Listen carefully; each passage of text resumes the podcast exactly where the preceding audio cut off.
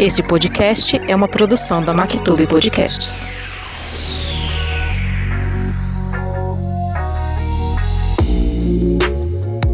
Não há nada mais forte que uma mulher destruída que se reconstruiu. Hannah Gadsby. Começamos aqui mais um episódio do podcast Em Tese. E hoje temos uma convidada incrível, né? Essa mulher maravilhosa, gente, que é uma ex-criança de rua e hoje, ó, ganhou o Brasil e vai ganhar o mundo ainda, porque eu só observo ela só. Essa mulher empreendedora maravilhosa, escritora, a Luciane Miller. Pronunciei direito? Miller. Com certeza, é Miller. e obrigada por aceitar o convite. Gente, não foi fácil gravar, viu? A gente teve um monte de revés, mas a gente não desistiu uma da outra e ela está aqui hoje. Seja bem-vinda. Com o maior prazer, Adri, eu adoro conversar com você. Pode marcar 20 podcasts que eu vou fazer sempre.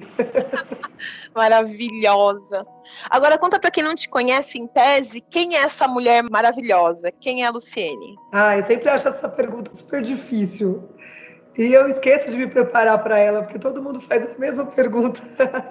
eu ainda estou conhecendo a, essa mulher, Luciene. Eu eu sou ainda uma menina que agora, já com 42 anos de idade, está na hora de se declarar como mulher mesmo. Passou da hora. Mas sou uma menina que cresci. É...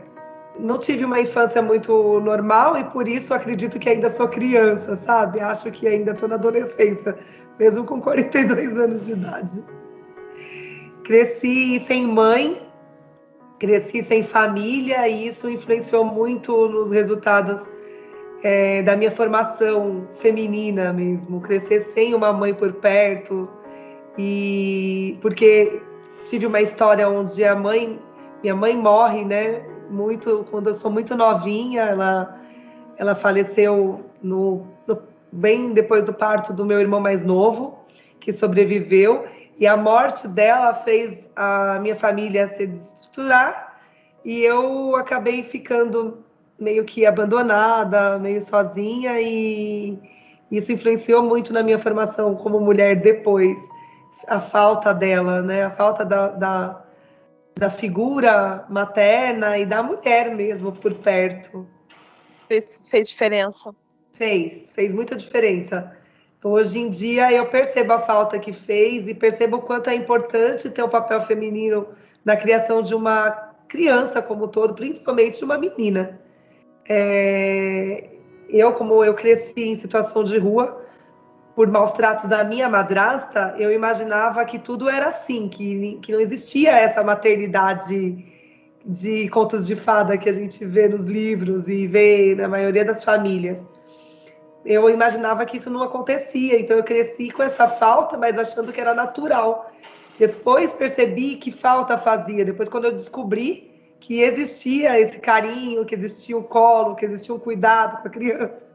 Aí eu falei, nossa, é disso que eu sentia falta e nem sabia que era disso que eu sentia falta. Entendi. Né? Bom, hoje a Luciene é autora do livro Colo Invisível e eu suspeito que é só o primeiro de vários que vem por aí, mas tudo bem. É uma autoficção que mistura sua própria história de vida com pitadas de ficção, metáforas e, e tudo para envolver a gente na leitura da história, que é bem interessante. E nem por isso a história é leve, tá? Ela é uma história real, ela é necessária, por, por vários grupos, por várias questões também. E como é que você achou essa autora aí dentro de você, hein? Olha, Adri, eu escrevo desde menina, porque a literatura sempre fez parte da minha vida, mesmo nessa situação toda. Eu em situação de rua, depois do abandono e fuga de uma casa violenta, frequentei uma biblioteca pública em São Paulo, na Vila Maria, e essa biblioteca, ela me acolheu e os livros me contaminaram. Então a literatura fez parte da minha vida desde criança. Então, não que eu imaginasse ser uma autora publicada desde criança, mas eu sempre escrevi, porque sempre li então era natural eu escrever sobre o que eu tinha lido, sobre o que eu imaginava, principalmente sobre o que eu sonhava. E quando menina, eu escrevia muito sobre minha mãe. É, imaginava fazer um, um, texto, sempre colocava ela num balanço, sempre colocava ela num, num reino distante, porque menina ainda lia os livros infantis. E depois fui crescendo, e aí eu já colocava minha mãe no processo de enfrentamento ao clero, as coisas da história, é, a filosofia, sabe? É, era bem bonito. E, e, aconteceu de quando adulta e depois de ter superado tudo em situação de rua e toda essa, essa dor de não ter uma família ou de ser invisível, quando eu me tornei adulta, quando essa menina cresceu e passou a, a trabalhar, a ser vista, a estudar mesmo e ter retorno desse estudo, sabe? Os professores participarem disso e falar: nossa, você realmente é uma menina esperta, diferente, escreve. E, e aí depois ter uma família. Quando minhas tias me tiraram da rua e começaram a me passar as adaptações da, da, de uma casa e de uma vida em sociedade, assim, não da, à margem da sociedade, eu, com o tempo, depois de casada, depois de estruturada, depois das minhas necessidades básicas serem atendidas, né? Casa, comida, roupa, atenção, não passar frio, entre outros pesares, eu me vi querendo contar a história de um jeito diferente, porque não tinha como eu viver sem ninguém me perguntar da minha história, porque todo mundo que convivia comigo sabia. E é, existe uma curiosidade muito grande é, em como uma menina que tinha uma situação como a minha se torna uma mulher é, que chama atenção no que faz, e eu sempre, eu não costumo dizer, ah, porque é empresária. Isso não, não é o que faz diferença. As pessoas acham, elas colocam até na mídia. Ex-menina de, menina de rua vira empresária. E nunca foi isso que eu quis mostrar. É, sou humana. E aí o livro veio para responder muita coisa das pessoas que me perguntavam, para responder até as minhas dores mas principalmente depois que eu fiz uma palestra num albergue e vi que o que eu contava fazia diferença, porque o albergue é um local de transição, quando alguém já não está mais na rua, ela está em, em, em, em risco, mas tenta mudar, é a transição, ou para retornar para a rua, ou para voltar para a família, ou montar uma casa, uma história nova. E quando eu fui fazer uma palestra e contar uma história convite de uma amiga, eu aceitei. E quando eu falei para as pessoas, eu percebi que aquelas pessoas foram tocadas. Depois eu encontrei algumas pessoas dali que disseram que voltaram para suas famílias ou que alugaram casas um com o outro que estava ali e montaram a sua nova história, porque não quiseram permanecer. Outros preferiram ficar com a liberdade da rua, onde eu respeito muito também porque o meu diálogo com eles nunca foi de crítica ou de salvação. É sempre de equidade, sempre de entender o lado de cada um, porque cada história é única. Quando isso aconteceu, eu decidi escrever sobre, porque eu decidi que, como eu não tenho muita força para ir até, todo mundo pergunta: você costuma ir às ruas? Costuma levar marmita? Costuma levar sopa? Não. Não porque me dói muito, me lembra muito. Eu estar ali também dói em mim, na minha carne, na minha pele. Então, como eu posso fazer algo por eles e por mim? É, eu faço em massa, eu faço é, na educação. E, escrever o livro e falar sobre é um debate muito maior do que levar uma marmita e voltar para casa e dormir. Com então, certeza. é a minha forma, é a minha forma de fazer isso sem me machucar de novo. Eu não preciso fazer isso me machucar. Talvez mais para frente eu esteja pronta de ficar mais tempo com eles e de ficar mais tempo explicando a minha história nesse cenário. Enquanto isso, eu faço de outra maneira. E, e o livro veio para dar colo para pessoas que estão na rua e estão fora. Para a gente falar sobre e debater sobre violência doméstica, sobre abandono infantil, sobre orfandade, principalmente agora ainda mais, não tinha nem a pandemia, quando eu escrevi, eu publiquei no período de pandemia e depois dessa pandemia triste, mundial, a gente percebe famílias totalmente desestruturadas. Então, as pessoas costumam esconder ou falar sobre a morte é muito difícil. É. Então, a, a, gente tende a, a esconder esse assunto e quando ele vem, assusta, ninguém está preparado e as crianças ficam assim, é, perdidas, porque cresce, e eu, eu costumo dizer que cresce um dia depois do outro, sem atenção, porque não tinha o pai e a mãe mais ali. Aí vem a família, ou vem alguém de fora e não sabe o que fazer. Aí vem a punição e o julgamento, que é uma coisa natural mesmo da sociedade. Isso aconteceu comigo e acontece diariamente. Que foi, você vai ser resgatada, mas você vai ser punida.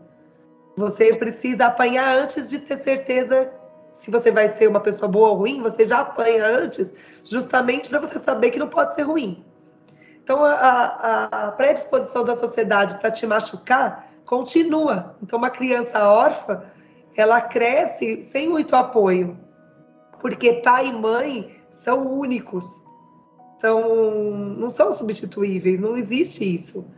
E depois, existem aqueles que, que, que também não têm esse papel, mesmo sendo genitores, mas se você observar o papel importante que é ser pai e mãe, o trabalho que acontece numa criança, no desenvolvimento dela, e depois o impacto disso numa sociedade inteira, porque uma criança revoltada, ela cresce um adulto que violento, é um ciclo e, e chega já não dá mais. Então está na hora das pessoas prestarem atenção. Então eu escrevi sobre para falar e para mostrar uma inspiração para mostrar esperança, para falar que é possível sim sair de um momento ruim e, e, e ter o, e outras fases na vida que te, te transformam para melhor e que você pode contribuir para um mundo melhor, sim, sem demagogia, sem mimimi, sem essas coisas de que naturalmente, porque é, tem muita gente que também fala, fala, fala, e eu não tenho paciência, porque como eu leio muito, eu sou muito, eu tenho um senso crítico. Então eu não, e eu, eu procurei uma linguagem para o livro onde atingisse a maioria das pessoas, onde não, onde não exigisse, assim, não, não tem uma exigência de literatura, alta literatura, que fosse intelectual, onde atendesse. Quero que todos consigam compreender a minha mensagem mas também não fiz de qualquer jeito. Escrevi um, um livro com com o máximo que eu pude ainda entender do que eu esperava dele. É só o primeiro, como você falou, com certeza. Tenho certeza. Tenho certeza disso, porque eu vejo a empolgação nos seus. Gente, a gente está conversando por vídeo aqui e eu consigo ver a empolgação nos olhos dela. Bom, eu quero contar um pouco da sua história, mas como você falou, eu acho que você não tem que se machucar e reviver coisas que você não precisa. Mas eu vi que recentemente, vamos lá, só para contextualizar um pouco. Bom, você comentou sobre a desestruturação da sua família, você acabou indo por essa razão morar na rua que eu acho que aí vem um primeiro ponto pensando na pandemia, né? Não é porque eu dou um teto e comida para uma pessoa que eu tô dando uma família para ela, né? Uma vida, né? A gente tem que guardar muito esse ponto, porque isso você tinha. Uhum. E você preferiu ficar na rua e acabou indo pra rua, muito novinha, inexperiente, enfim, acabou que aconteceram coisas dentro da tua casa que você foi pra rua. E, gente, por incrível que pareça, eu acho que é muito louco isso, mas as coisas acabam acontecendo você acaba sendo levado de alguma forma para onde você tem que ir, né? Se você se abrir para isso. Esta mulher foi se abrigar onde, minha gente? Na biblioteca. É muito louco isso. Conta pra nós que você foi se abrigar numa biblioteca. Isso é maravilhoso. É maravilhoso. E é por isso que, que é, isso é transformador. Eu, para começar, era muito pequena e a rua era muito assustadora e é até hoje. Qual a sua idade mesmo? Qual era a sua idade? Quatro. Quatro. Quatro anos. Quatro e pouquinho. E eu fugi de casa por maus tratos, então a rua ainda era menos violenta, por incrível que pareça, do que minha própria casa. E quando eu me deparei com a biblioteca na região, bem na região que eu morava mesmo, ela tinha um muro. E esse murinho, ela, ele, ele me passou proteção, me passou assim, nossa, isso é talvez se eu pular ou se eu tentar entrar, passar por aqui e invadir esse espaço, as pessoas que me fazem mal não vão chegar em mim. Isso é uma visão infantil da coisa.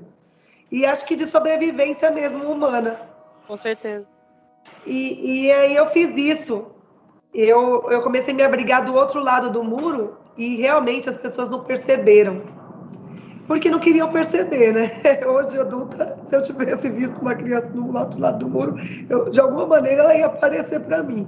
Mas as pessoas fingiram não me ver, por isso que eu aconteci, aconteceu eu ali.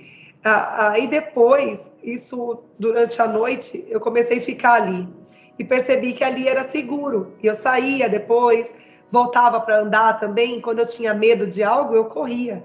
E eu tive muitos medos. Eu, eu tenho muitos medos, inclusive, ainda. É, da rua eu tinha medo dos homens, dos meninos, inclusive até hoje eu tenho medo de menino de rua. E eu sou uma mulher, eles são crianças, era para às vezes ter dó, assim, mas, ou às vezes é, eu tenho, inclusive, mas o meu primeiro, a minha primeira reação é de medo. Depois é de ajuda. Para você ter uma ideia, eu trabalho numa região gastronômica, eu tenho um bar numa região que tem vários bares e tem uma concentração de crianças agora à volta na praça para pedir comida, para pedir dinheiro, que, que tem em casa, tá? Não são da rua, mas que estão também largadas. E assim, a primeira impressão que eu tive deles foi medo de cara dos meninos, das meninas não. E depois hoje eu contribuo, ajudo, sou amiga deles, meu marido principalmente, até mais que eu. Mas, mas assim, já as pessoas em situação de rua adultas, eles são mais meus amigos ainda. Eu sempre contribuo, são meus amigos, de ir no bar, de tomar café comigo, de comer comigo. Mas as crianças, é, agora é novidade ali na região. E a minha, eu estou sendo muito sincera agora. Parece até que estou numa terapia, mas quando eu vi um menino e, e, ele me olhou assim, eu tive, adulta, eu tive medo dele. Não medo que ele ia me assaltar, como todo mundo tem de criança de rua. Medo dele me fazer mal, e porque eu me refleti como criança na frente dele. Porque as crianças faziam mal para as outras na rua. Entendi. E depois os adultos faziam mal. E aí as drogas e tudo que você imagina de falta né, de comida, o frio e tudo mais, fizeram eu fugir para trás desse muro. Depois dessa situação e desse medo, e fugir também da minha madrasta que estava por perto, que para mim era assustadora. Às vezes ela vinha me resgatar até com, com cuidado, mas eu já não entendia mais isso, então era medo mesmo dela. Meu pai Seu veio às ela... vezes. É, meu pai veio às vezes e depois deixou de vir porque ele estava desconectado, bêbado ele se abandonou, então ele me esqueceu. E, e, e, com o tempo, eu fui ficando naquela região, e aí eu fui frequentando dentro da biblioteca durante o dia. E durante o dia eu participava das atividades da biblioteca. E eu era muito curiosa, muito esperta. E como eu era uma menina que o meu pai, quando são, me alfabetizou, eu já era uma menina mesmo novinha, esperta em relação aos livros aquilo me motivava a ficar ali. Então, durante o dia eu ficava ali nas atividades, de noite eu saía para. Não todos os dias, mas porque às vezes de dia eu também saía para tentar comer alguma coisa, para sobreviver. E voltava à noite e me escondia ali. Tem uma marquisezinha, assim, tem o prédio da biblioteca que é um. No núcleo, assim, centralizado, à volta tinha um muro que hoje tem uma grade e um jardim. Então eu gostava de estar naquele jardim. Eu me imaginava mesmo no conto de fadas, no bosque, é verdade isso. Eu, criança, tinha essa sensação que estava perto da natureza e perto do, do, sei lá, de Deus, da minha mãe. Era, eu ficava imaginando. E muito do que eu fico, do que eu lembro hoje em dia e que me, o livro me fez recordar, que eu ficava imaginando isso também de fome. Hum. Porque eu tinha. Como que a gente pode chamar? Tem a palavra. Eu delirava. E era a fome que fazia isso. Depois eu descobri, né, estudando mais velha, que a fome fazia isso comigo. Então eu delirava, então eu imaginava que eu não pertencia à sociedade. Muitas vezes eu pensava que eu também estava morta, porque eu não era vista. Olha que coisa. E que eu estava num outro mundo que não era o mundo que me falavam. E, e, e outras vezes eu estava normal. Então, e eu sou uma pessoa. Não tenho, até hoje, não identifiquei uma doença que pudesse me fazer ser criança, uma pessoa que desconectava, mas a fome faz isso. Eu era desnutrida. É, então você vê, né, eu viajava na fome também. Também. Tudo era, tudo era lúdico, né? É. E, e escritora, como é que você aprendeu a ler? Meu pai, meu pai me ensinou. O meu hum. pai, ele, meu pai era um português culto, falava outras línguas. Eu sou de uma família que, que, que tinha uma casa boa, que meu pai tinha uma empresa. Minha mãe, ela, ela era muito, assim, é, dela não lembro, mas dizem que ela era muito inteligente, sabe? Não tinha estudos, porque ela veio de uma família mais pobre, mas já meu pai era um português que estabeleceu, a família era instruída. Então ele, quando eu nasci e cresci, enquanto eu fiquei com ele, quando minha mãe morreu antes de eu fugir de casa, meu pai já tinha me colocado numa escolinha e ele, quando voltava, fazia as atividades comigo. Ele me ensinou a escrever, a copiando a letra cursiva dele. Olha. E, e eu sei fazer a assinatura dele até hoje, pensa. Ele, ele, apesar de eu ter me perdido dele com o tempo, o meu cérebro faz eu lembrar ainda a assinatura dele que ele me ensinou. Nossa. E ele, ele me ensinou a contar inglês e me ensinou a, a algumas coisas do letramento e da alfabetização. Depois, dentro da biblioteca, as funcionárias da biblioteca me ensinavam a interpretar o texto. Olha só. Elas são acolhedoras, pessoas que trabalham nas bibliotecas são amorosas e elas estão lá para isso, né? Para achar, identificar um livro na estante, para contar historinha, para te mostrar a letrinha. Te ajudou também. Isso me fez ler. E aí depois, com o tempo, as rodas de conversa na biblioteca me fizeram a ter senso crítico, a leitura e a, e, a tinha teatrinho, tinha aula de música, tem, né? As bibliotecas têm isso. Eu, eu, eu costumo chamar atenção porque esse livro também veio para isso. Tem um capítulo que chama Uma Biblioteca Pública como Lar. Uma biblioteca pública como lar não precisa ser que nem no meu caso mesmo, você morar na rua e frequentar a biblioteca. Você pode descobrir uma biblioteca, ela não pode morrer. Ela tem que ter investimento, ela tem que ter um Estado que se preocupa com isso. A educação é, dos municípios, ela tem que destinar verba, porque é um lugar que transforma pessoas, e não só transformou a mim, não. Eu conheço muita gente transformada por, por espaços assim. Eu sou uma delas. É, e assim, é, é, hoje sou escritora sem dúvidas, pelo contato com os livros que tive na infância, na adolescência e tenho hoje. Hoje eu sou editora, pensa. Não sou só escritora, né? É. Tem um canal no YouTube que é o Bibliotequeira. Então, por quê? Porque tem um propósito. Acredito no livro e no poder dele. E cada vez mais acredito em quem faz isso acontecer. E no meu caminho infantil tinha pessoas assim. Pessoas que não me pegaram e me levaram para casa ou que me levaram para o conselho tutelar. Porque muita gente não sabia que eu não tinha casa. Eu não contava.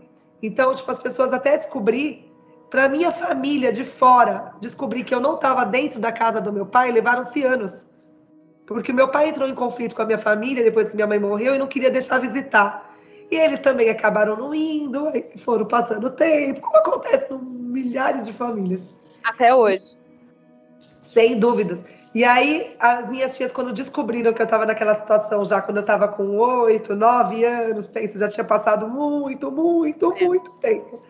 E aí elas tentaram me resgatar e foi indo, indo, indo, até que conseguiram, em definitiva, aos 11, fazer isso.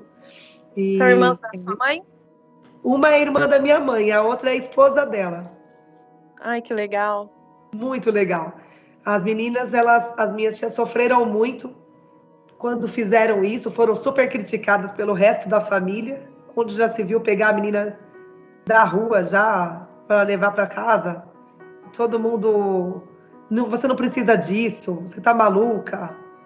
Para que que você vai fazer isso? Ela vai dar o trabalho, ela vai roubar tudo que tem dentro da sua casa. Ela vai engravidar, ela vai bater em vocês. Tudo que imagina que vai fazer com uma criança de rua, vai roubar tudo, primeira coisa. E eu roubei mesmo. Sabe o que, que eu roubei? Eu roubei uns, umas coisinhas, uns bibelozinhos, copo, talher, levei lá pro povo da rua, porque eu achava bonito, eles não tinham, levei para eles. Você queria dar um pouco de coisa boa para eles também?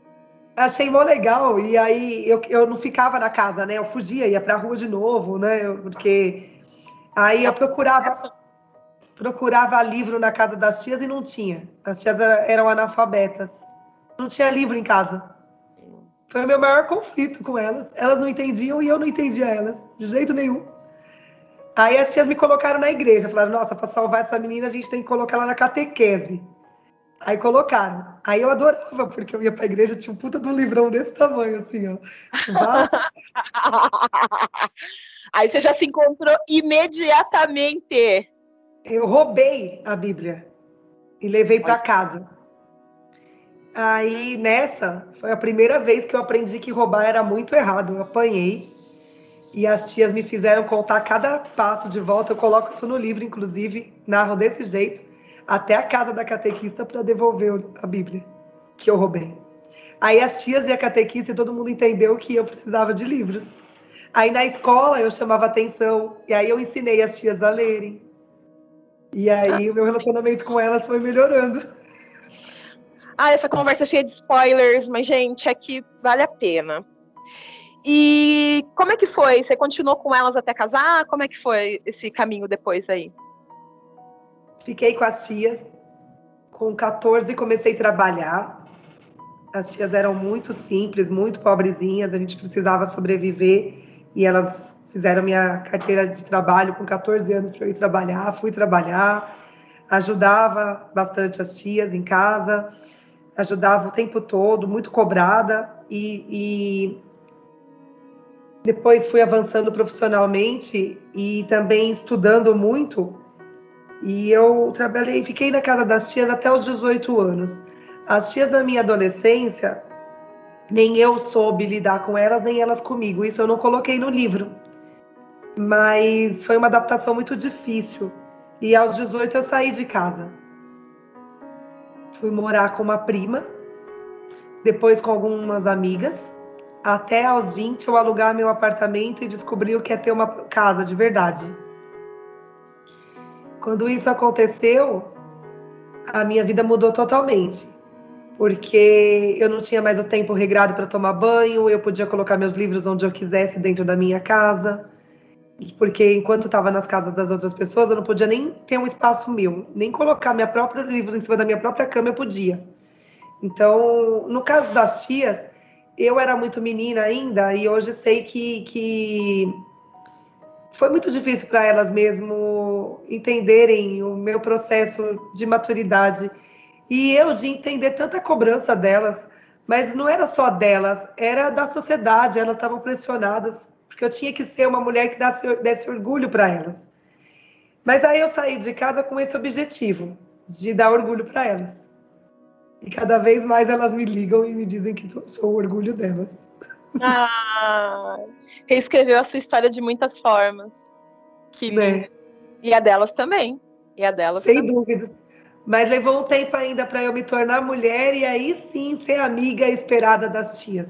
Eu casei Levei minha vida ainda afastada, não visitando as tias o tempo todo, mas em contato com elas sempre. E hoje eu tenho um relacionamento com elas muito bonito, de muita gratidão e de muito entendimento delas e elas comigo também de muito respeito, porque hoje eu sou uma mulher que não preciso provar para as tias que eu vou dar certo. Então elas conseguem ser mais leve comigo. Exato, a responsabilidade muda. E ser mãe te ajudou também nesse processo todo? Como é o nome da sua filha? Quantos anos ela tem? Como é que foi isso? Uma ex-menina de rua ter uma menina para criar. A Jennifer é uma menina de 23 anos. um presente que eu ganhei, assim, uma coisa maravilhosa, sabe? Ai, Oi, linda! Ai. participando do podcast. A Jenny, um presente que eu ganhei.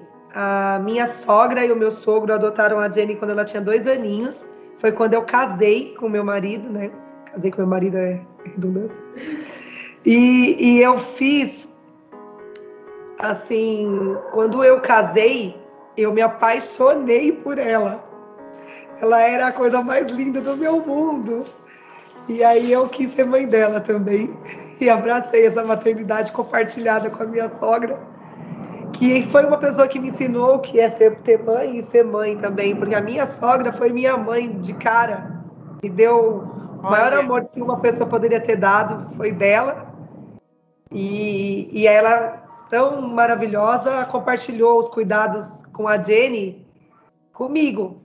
E, e eu sempre me vi como mãe dela e sempre cuidei dela com todo o amor do mundo e cada vez mais sou a responsável por ela e sou a mãe dela hoje.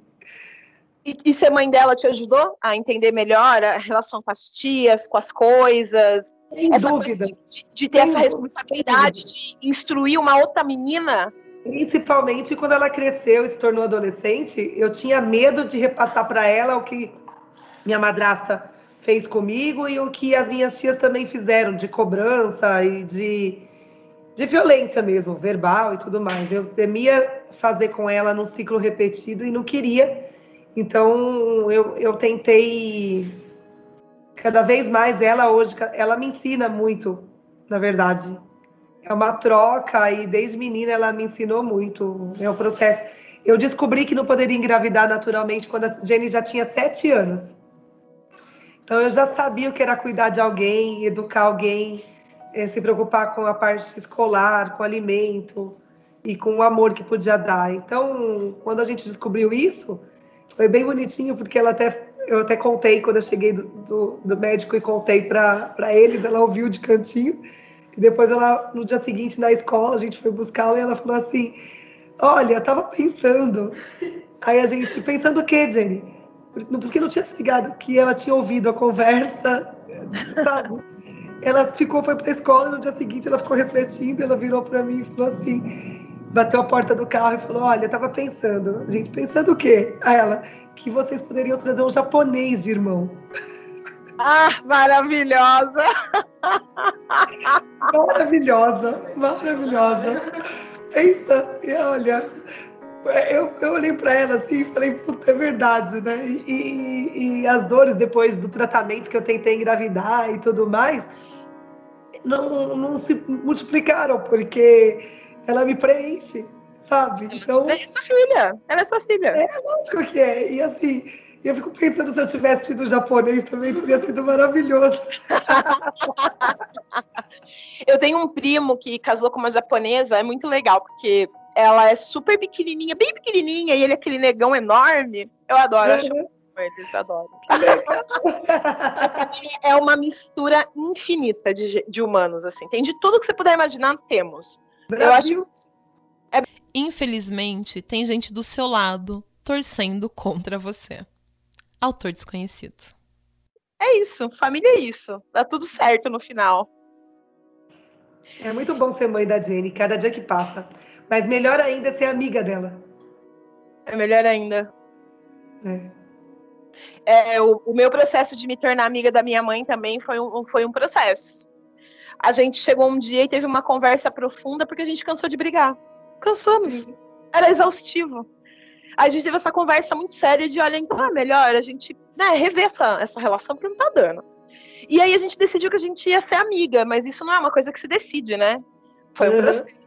Uma aí hoje a gente uma conquista. E a gente até brinca, de vez em quando eu sou mãe dela, ela é minha mãe, da gente é irmã, da gente é prima, da gente. É uma relação meio louca. Mas Sabe é isso que você está comentando. O que, muita, o que vem também quando a gente fala de família, o livro fala de família, e, e, e você pensa, família perfeita, não existe. Quando eu estava na rua, eu achava que a família de todo mundo era perfeita, que era igual contos de fadas mesmo. Meu Deus, se existe uma coisa na vida é família imperfeita. Olha, e é aí que todo mundo tem que se adaptar. Enquanto a porta está aberta, a hora que a gente fecha a porta, que fica só quem está lá dentro. É. Aí é verdade. Sim. Essa, essa é que é a realidade. É, deixa eu aproveitar um gancho que você falou sobre a pandemia, né? Você falou muito dessa coisa da pandemia ter revelado famílias desestruturadas. É, eu vejo o seu, o seu livro como uma carta aberta mesmo para a vida real. Deixa eu, explicar, deixa eu elaborar melhor o que eu estou pensando. É, eu acho que nós temos um, uma, a, a, famosa jornada do herói, né? Para quem estuda comunicação, conhece perfeitamente, porque é como se constrói a maioria das, das narrativas. E a história da Luciene não é uma jornada do herói, é uma jornada real. De, como ela falou, eu sou humana, é uma jornada de uma pessoa humana. Então, é, ela não. Eu acho interessante quando você pontua que essa questão de, quando você pontuou agora no que você acabou de falar, sobre paz e tudo mais, porque eu acho que o seu livro vem para isso. Eu acho que é por isso que tanta gente se interessa, tantos grupos de pessoas diferentes se interessam pelo seu, pelo seu livro. Porque ele acaba tocando todo mundo, porque no fundo nós somos só pessoas. Então a gente tem ali naquele, naquele, naquelas páginas é, o discurso de uma mulher que está mostrando que é possível, sim, termina de uma forma positiva. É possível, sim, você, você alcançar aquilo que você deseja, mas tem que abraçar a sua história primeiro. E, e eu gosto muito da, dessa sua visão de, de seguir em frente, sabe? Então eu posso dizer que é uma carta aberta aí para a vida real, para a vida como ela é? Eu posso pensar dessa forma sobre o seu livro também? Acho que sim. O meu livro foi um autoconhecimento. Ele é a minha biografia, mas em forma de autoficção, justamente porque eu represento outras pessoas que passam ou passaram pelo que eu passei. E, e muito do que eu coloco nele é real, absoluto em cada vírgula, e tem parte disso que são devaneios e memórias de infância, onde não se encaixa numa biografia investigativa, onde alguém, onde eu, eu não perguntei nada para ninguém, eu não quis investigar sobre, eu escrevi o meu sentimento e a minha luta e as minhas fraquezas mesmo, eu expus a minha vida. E, e, e é real. Tem fases e partes do livro onde eu em pé escrevi e não mudei nada depois na reescrita. E na revisão e preparação de texto manteve-se. Por quê? Porque era sentimento puro. E todo escritor coloca o seu sentimento e sua verdade no, num livro. Porém, a minha, é, esse específico, eu escrevo outras coisas, mas esse específico é a minha história. E era um encontro que eu tinha que ter, uma resposta para muitas pessoas. E ali eu percebi ao escrevê-lo a cada capítulo que quando eu conto essa história e quando eu lia para o meu marido e para minha filha, às vezes eu acordava o meu marido à noite, bagunçava assim a cama e falava: Olha isso, vem esse parágrafo. E ele chorava e queria me matar, claro, porque eu acordava ele, mas ele falava assim: Nossa, que lindo. E minha filha, às vezes eu estava trabalhando com ela, mesmo na gráfica, e parava tudo que eu estava fazendo e escrevia. Eu falava, olha isso, o que, que você acha? E ela olhava para mim assim e, e, falava, caramba, coloca isso sim no livro. Então, ele foi escrito, já o processo de escrita dele já foi um autoconhecimento. E, e, e eu também é, estudei a escrita simultaneamente, porque eu sempre li muito, mas para escrever, eu, eu sempre gostei de escrever. Mas eu queria escrever um livro e não queria escrever de qualquer jeito. Então, procurei. Demorou uma... muito esse processo de escrever o livro? Foi muito longo? Vou te contar que eu sempre tentei escrever há, sei lá, 15 anos e fazia, fiz vários arquivos do Word, escrevi várias coisas e perdia. Nossa. e perdia. Por quê? Porque não era objetivo, era só tipo desabafo. Quando eu resolvi escrever, depois dessa visita ao albergue, eu resolvi escrever. Falei, quer saber, vou escrever e pronto. E escrevi, inclusive na pandemia, eu tinha escrito o livro, já estava até me inscrevendo para a Bienal. Ele estava pronto para ser publicado. Eu me preparei para me para transformar a gráfica em editora, estudei, me formei na, na, na Unef, né, na Universidade do Livro, para produção editorial. Falei, vou publicar o livro. Quando isso aconteceu, veio a pandemia. E aí eu parei as minhas outras coisas e foi onde eu reescrevi o livro. Olha que lindo. É, na verdade, o, o, processo de corte e de reescrita é o que mais dói, né? E o que te segura mais, assim, para para publicação. E, e, eu fiz isso e ficou mais bonito. E aí eu, eu estudava, ia naquele parágrafo, falava, nossa, eu posso contar isso aqui diferente e, e, e, aí fui fazendo isso, até uma hora que chegou e falou assim: chega, não vou mudar mais nada, vai assim, se tiver ruim, as pessoas vão me dizer que tá ruim, é meu primeiro livro, vou me desprender disso, a história tem que sair de mim e pronto. E publiquei. E foi. foi. É... Não sei, a crítica ainda ainda não recebi muito feedback de quem é muito intelectualizado ou é, da, ou é crítico literário da área mas a grande massa que lê gosta. E eu escrevi para a grande massa. Então, tá eu, eu quero que. Eu, eu sei que. Eu sei. Eu quero ter 70 anos e ser reconhecida como escritora. Eu não preciso ser reconhecida agora. Eu tenho um caminho ainda bem longo para me desenvolver. É, mas, mas é lógico que os feedbacks que recebo do livro me, me passam serotonina. Eu fico Lógico, gente, motiva, é. isso aí, tá certa.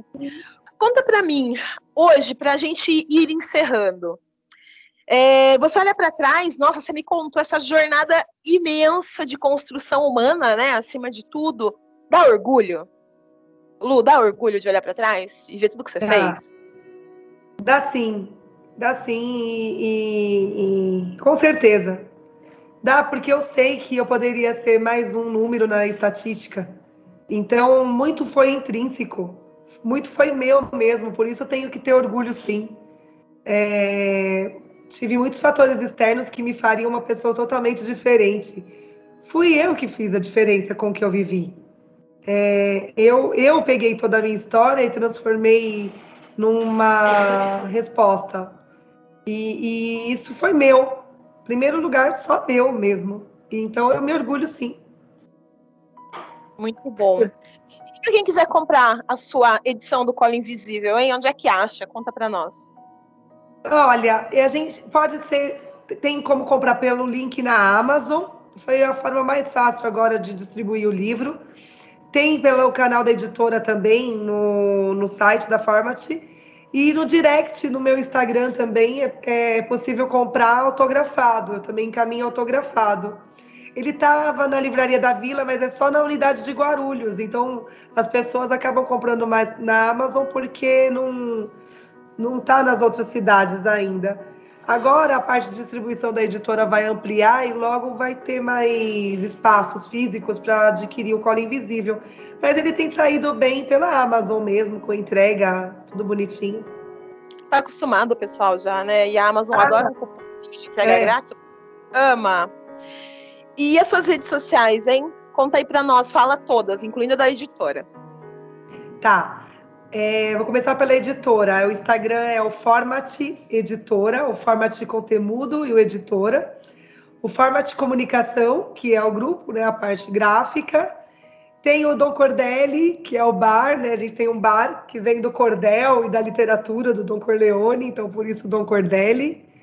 E tem o meu, o meu é o Lu Vignoli Muller, que é Lu Vignoli Miller, o meu nome. Então ele é Vignoli com G mudo e Muller com dois L's. Quando você coloca já o Luvig, já aparece. E tem o meu canal no YouTube, o Bibliotequeira, que é um canal sobre livros. Youtuber! Achei o máximo você no YouTube. Gente, vocês têm que assistir, é sério. Vocês têm que assistir. Nossa, agora vai, hein? Porque eu me preparei. Logo volta com episódios novos e assim os vídeos com roteiro bem feito, com espaço mesmo eu preparada, porque o primeiro super engraçado, eu olhando para o lado, o segundo eu para frente, o terceiro, como todo youtuber começa. Normal. Mas, mas, sendo eu mesma, o que é muito legal. Eu estou adorando fazer, porque estou falando sobre o que eu amo. Eu falo sobre livros, sobre bibliotecas, sobre produção editorial, sobre as dúvidas, né? Então, é bem legal. É, esse é um projeto bem lindo que vem forte agora. Então, bora divulgar mesmo. Bibliotequeira no YouTube. E com muito amor, que a gente percebe também, com muito amor. Muito. Querida, foi um prazer conversar com você. Você é maravilhosa. Eu provavelmente, eu ouso dizer que a gente vai conversar mais ainda no futuro. e tudo de bom para você, viu? Todo o sucesso do mundo para você. Obrigada, obrigada, Adri. É, eu agora também estou me formando é, para speaker, a parte de palestras também tenho feito bastante coisa e tenho me contaminado tanto, tenho ficado tão feliz com isso. Preciso até trabalhar a voz, que ela some de tanto que eu falo. É todo dia alguma coisa assim, mas que é para divulgar o meu trabalho e falar sobre o que eu gosto, e uma conexão com pessoas maravilhosas, assim como foi com você. Então, eu estou num momento bem mágico da vida, um momento de receber muitos colos, como já disse, e oferecer o meu. Então, fico muito feliz em participar do seu podcast e estou à disposição. Muito obrigada.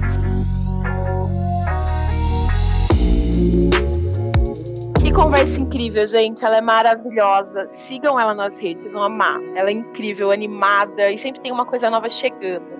Eu espero que vocês tenham gostado, que você que ouviu até aqui, muito obrigada. Acompanhe a gente nas redes sociais, arroba em tese, e até a próxima!